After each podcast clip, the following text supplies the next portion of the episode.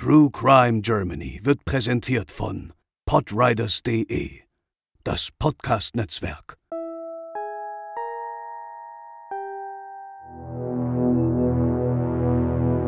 Während seiner Wanderjahre als Tischlergeselle hinterließ Ludwig Tesno eine blutige Spur. Mindestens vier Kinder und auch einige Schafe sollten seine Opfer werden und ihn am Ende auch überführen. Denn der Kriminalfall ging in die deutsche Geschichte ein mit dem ersten Gutachten über Blutarten. Heute bei True Crime Germany die Bestie in Menschengestalt.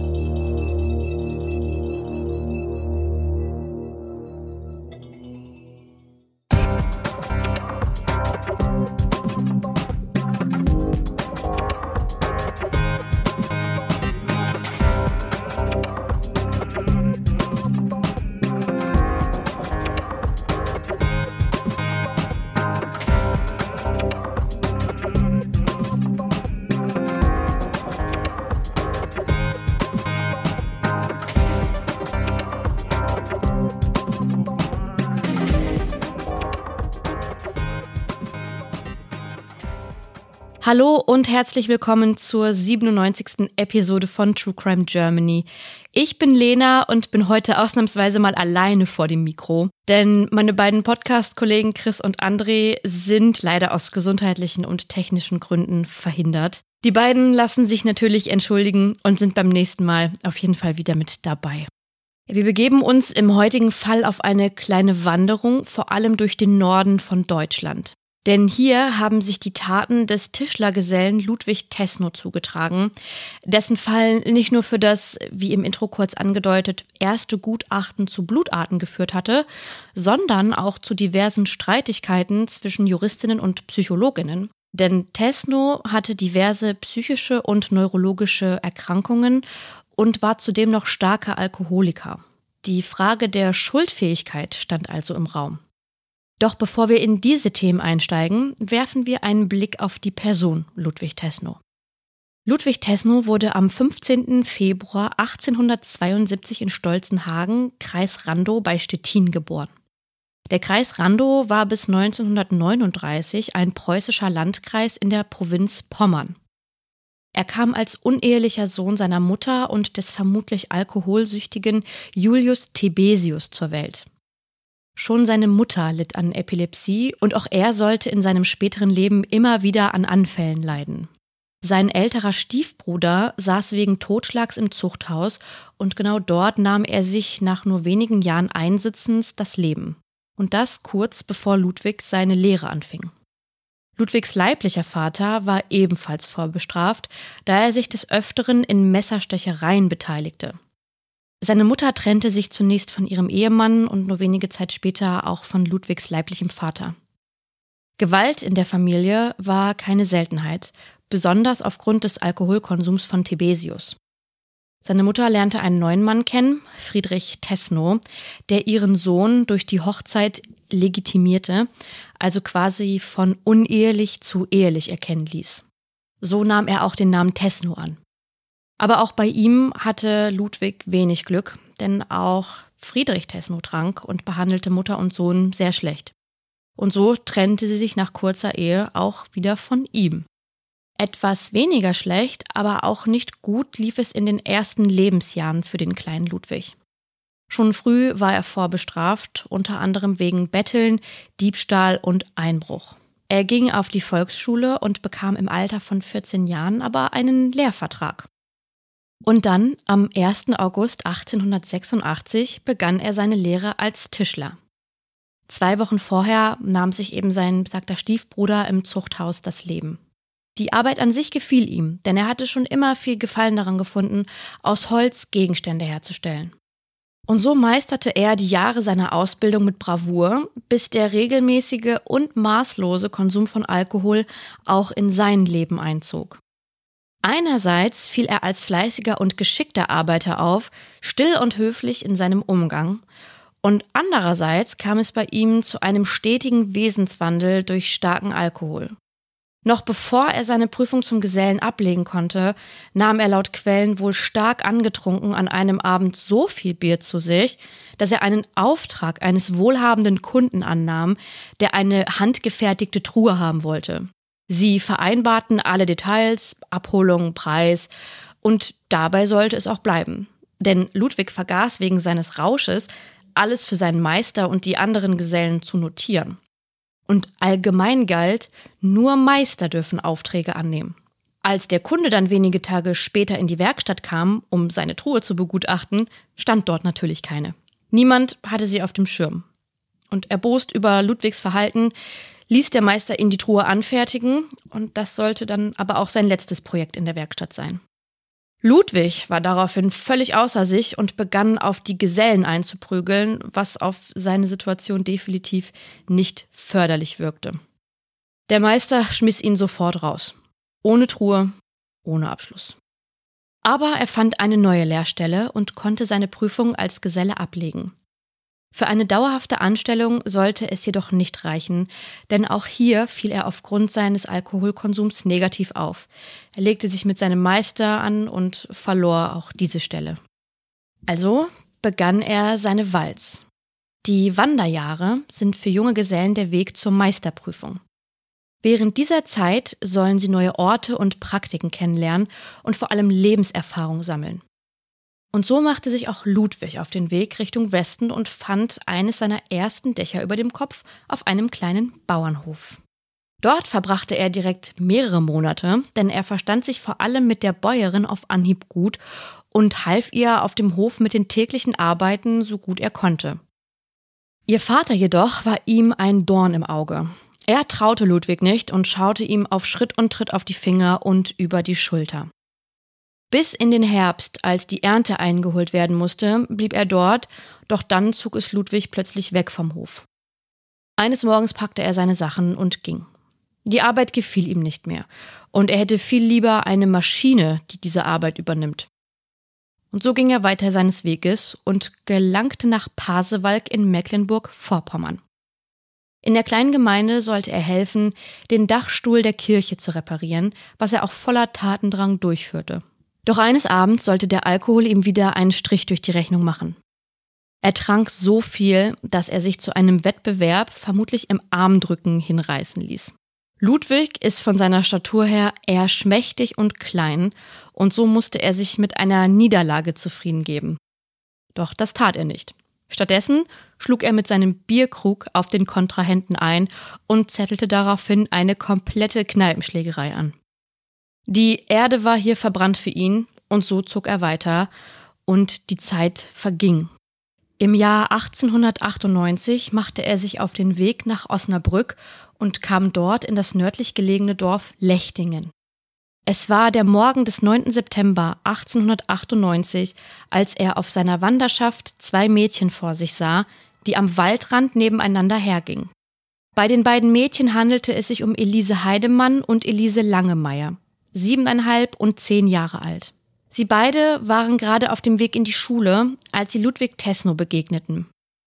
Sie sollten als die ersten offiziellen Mordopfer in seine Kriminalgeschichte eingehen.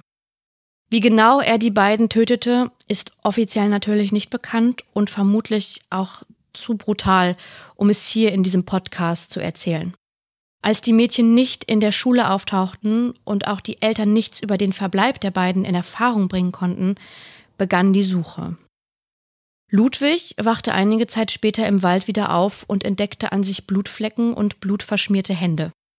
Um sich zu waschen, machte er sich auf den Weg in seine Gaststätte in Wallenhorst und dort schlief er erstmal ein, mitsamt seiner Kleidung. Geweckt wurde er durch den hellen Aufruhr, die der Fund der beiden getöteten, entkleideten, zerstückelten und ausgeweideten Mädchen in der ganzen Umgebung auslöste. Und geweckt wurde er auch von der Polizei. Körperteile von den beiden wurden in einem Umkreis von etwa einem Quadratkilometer gefunden. Und am Waldesrand, dem Tatort des schrecklichen Verbrechens, wurde ein Knopf als Beweismittel gesichert. Neben diesem gab es noch diverse Aussagen von Zeuginnen, die einen gewissen Tischlermeister an diesem Morgen und die Tage zuvor auch in der Gegend gesehen hatten. Als er die Augen nach seinem kleinen Nickerchen öffnete, sah er sich mit der Polizei konfrontiert, die ihn zu den Morden befragte und umgehend in Untersuchungshaft nahm.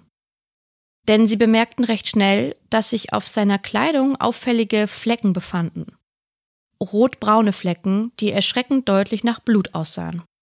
Bei seiner Befragung gab er an, die beiden Mädchen nicht zu kennen und warum da Flecken auf seiner Kleidung seien, die aussehen wie menschliches Blut, das konnte er auch gut erklären. Das wäre nämlich Holzbeize. Beize kann einen rostroten bis braunen Ton auf Kleidung hinterlassen und so schnell mit eingetrocknetem Blut verwechselt werden. Und da er als Tischler täglich damit arbeiten würde, wäre das doch sicherlich verständlich, dass alles bei ihm in Beize getränkt wäre. Der Knopf, der am Tatort gefunden wurde, gehörte tatsächlich zu seinem Arbeitsanzug, denn dort fehlte einer. Doch der könnte ihm da einfach so abgefallen sein und niemand kann bezeugen, dass es genau an dem Morgen geschehen ist. Immerhin war er schon etwas länger dort und ging in der Gegend hin und wieder spazieren. Letztlich wurde er aufgrund mangelnder Beweise nach nur einem Tag aus der Untersuchungshaft entlassen und konnte seine Wanderschaft, seine Walz weiterführen. Denn dort bleiben war natürlich keine Option mehr. Und so gelangte er nach Stavenhagen, einer Kleinstadt in Mecklenburg-Vorpommern. Wir haben mittlerweile März im Jahr 1901. Er bekam wie immer eine Anstellung und abends zog es ihn in die diversen Kneipen der Ortschaft. Es war eigentlich immer dasselbe Muster. Nach einer seiner Kneipentouren, in der er wieder maßlos über den Durst getrunken hatte, fühlte er die Müdigkeit in den Knochen und legte sich in den nahegelegenen Wald schlafen. Südlich von Stavenhagen in Pribenow sollte er dann wieder zuschlagen. Bertha Lau war nur wenige Meter entfernt von ihm im Wald unterwegs und nur kurze Zeit später versuchte Ludwig sie zu überwältigen und zu töten. Als sie in etwa auf seiner Höhe war, sprang er aus einem Gebüsch, legte den Schal, den sie trug, fest um ihren Hals und zog zu. Doch die junge Frau sollte Glück haben. Sie konnte sich nach heftigem Wehren aus seinen Griffen befreien und um Hilfe schreien. Ludwig trat daraufhin sofort die Flucht an und hoffte, dass er unerkannt geblieben war. Kurze Zeit später wurde er von der Polizei konfrontiert und zu dem Angriff befragt, doch wieder erinnerte er sich an nichts. Also verneinte er die Frage, ob er die Frau kenne und irgendwie in Zusammenhang mit dem Angriff stehen könnte. Eine Gegenüberstellung zwischen ihm und Bertha brachte ebenfalls kein Ergebnis, denn sie hatte ihn wirklich nicht mehr erkannt, bevor er fliehen konnte. Und so zog er wie immer weiter. Dieses Mal verschlug es ihn nach Rügen. Auch hier mangelte es ihm wieder nicht an Einnahmequellen. Der Meister einer Werkstatt bot ihm umgehend Arbeit an. Das Geld, was er dafür bekam, gab er meistens abends direkt wieder bei seinen Besuchen in Gasthäusern aus. Kopfschmerzen, Ohnmacht und epileptische Anfälle waren schon längst keine Seltenheit mehr, wie auch seine letzten beiden Angriffe auf die drei Mädchen zeigten. Und während er seine Zeit auf Rügen verbrachte, sollten zwei einschneidende Ereignisse stattfinden, die auch später die Wissenschaft weiterbrachten. Stichwort Blutarten. Im Juni 1901 wurden auf einer Weide bei Göhren, das ist eine Gemeinde auf Rügen, einige Schafe grausam getötet, ihre Kadaver zerschnitten und die Innereien auf der Weide verstreut. Gegenüber der Polizei gab der Schäfer an, den mutmaßlichen Täter sogar noch bei der Flucht gesehen zu haben. Und tatsächlich verlief die Gegenüberstellung hier, anders als bei Bertha Lau, positiv. Bereits vorher sollten schon auf ähnliche Art und Weise bei Sagat auf Rügen Schafe getötet worden sein. Inwiefern es hier zu einer Verurteilung kam, ist nicht bekannt. Dennoch ereignete sich nur knapp zwei Wochen später, im Juli 1901, das Verbrechen, welches neben den beiden Mädchen entscheidend für seine Verurteilung sein sollte.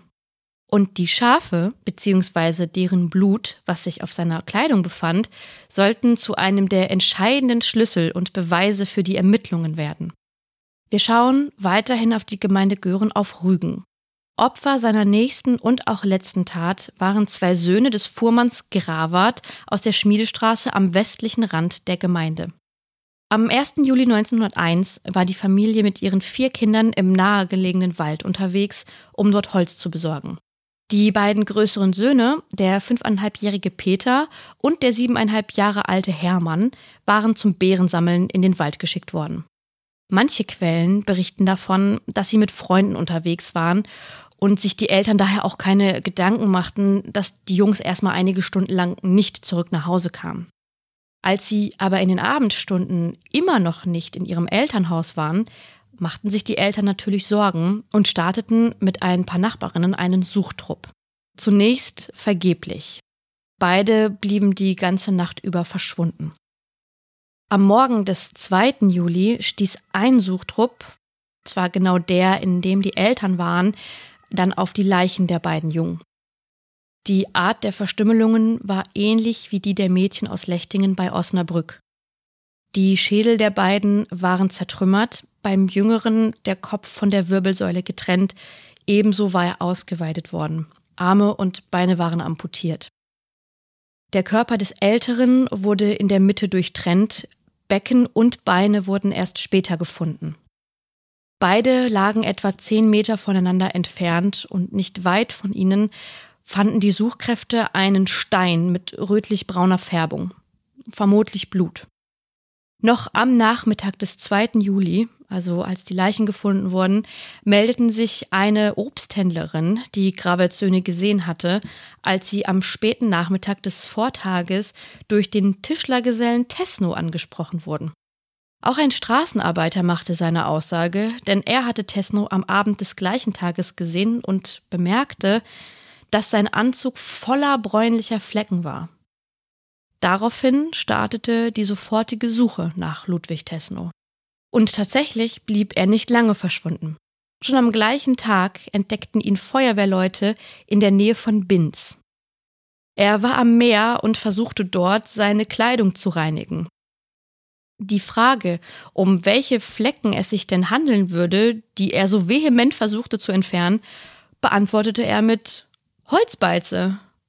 Er wusste mittlerweile, dass dies eine sichere Ausrede für ihn als Tischler war. Er wurde dennoch aufs Polizeirevier gebracht und unter anderem entkleidet. Dabei fand man an seinem Körper diverse Verletzungen, die er mit Arbeitsunfällen zu erklären versuchte. Eine Beteiligung an den beiden Morden stritt er natürlich ab, woraufhin man ihn an den Tatort brachte und nochmal versuchte, ein Geständnis von ihm zu erhalten. Dieses gab er jedoch nicht ab, verwickelte sich aber in Widersprüche. Alle Anwesenden waren von seiner Schuld überzeugt. Nicht nur durch die beiden unabhängigen Aussagen der Zeuginnen und der Flecken, die so offensichtlich waren. Denn auch die Kleidung in seiner Unterkunft wies sie auf. Das hatte eine Hausdurchsuchung ergeben. Alles, was fehlte, war der Beweis, dass es sich bei dem Blut um das der beiden Jungs handelte. Am Nachmittag des 5. Juli 1901 wurde er von zwei Stralsunder Polizisten in das Gefängnis Greifswald überführt. Die Presse schrieb damals kurz nach seiner Verhaftung eine Bestie in Menschengestalt, mittelgroß, schlank, dunkelblond, mit tief liegenden Augen und einer Galgenphysiognomie. Die Bevölkerung forderte Lynchjustiz. Aber die Beweislage war schwierig denn zur damaligen Zeit gab es keine forensischen Untersuchungen, wie beispielsweise den Luminol-Test, um Blutspuren sichtbar zu machen.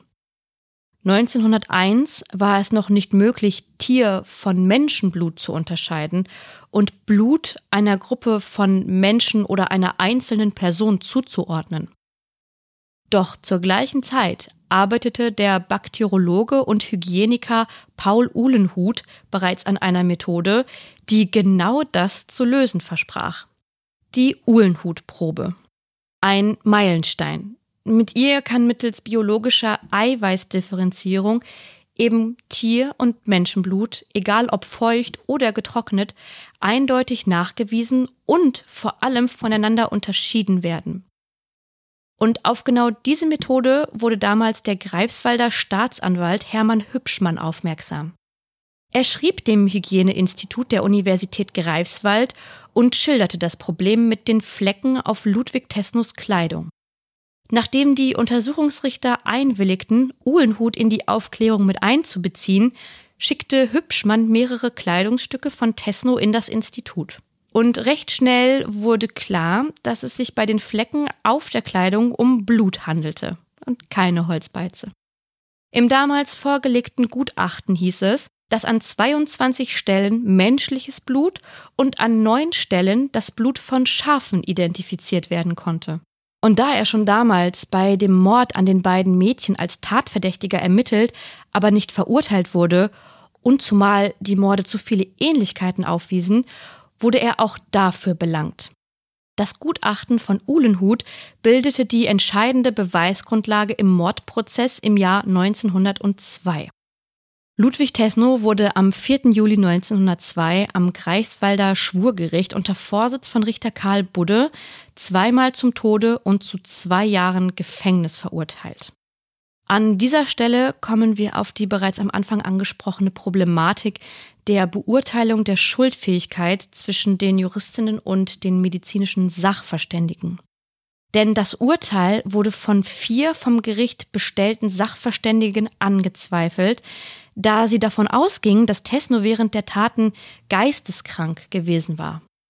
Im Oktober 1903 sollte die Hinrichtung stattfinden, wurde jedoch aufgeschoben, da Tesno laut Angaben seines Anwaltes Richard Franz während der Haft einen Anfall formaler Geistesstörung gehabt haben soll, der darauf schließen ließe, dass er unter einer Geisteskrankheit leide.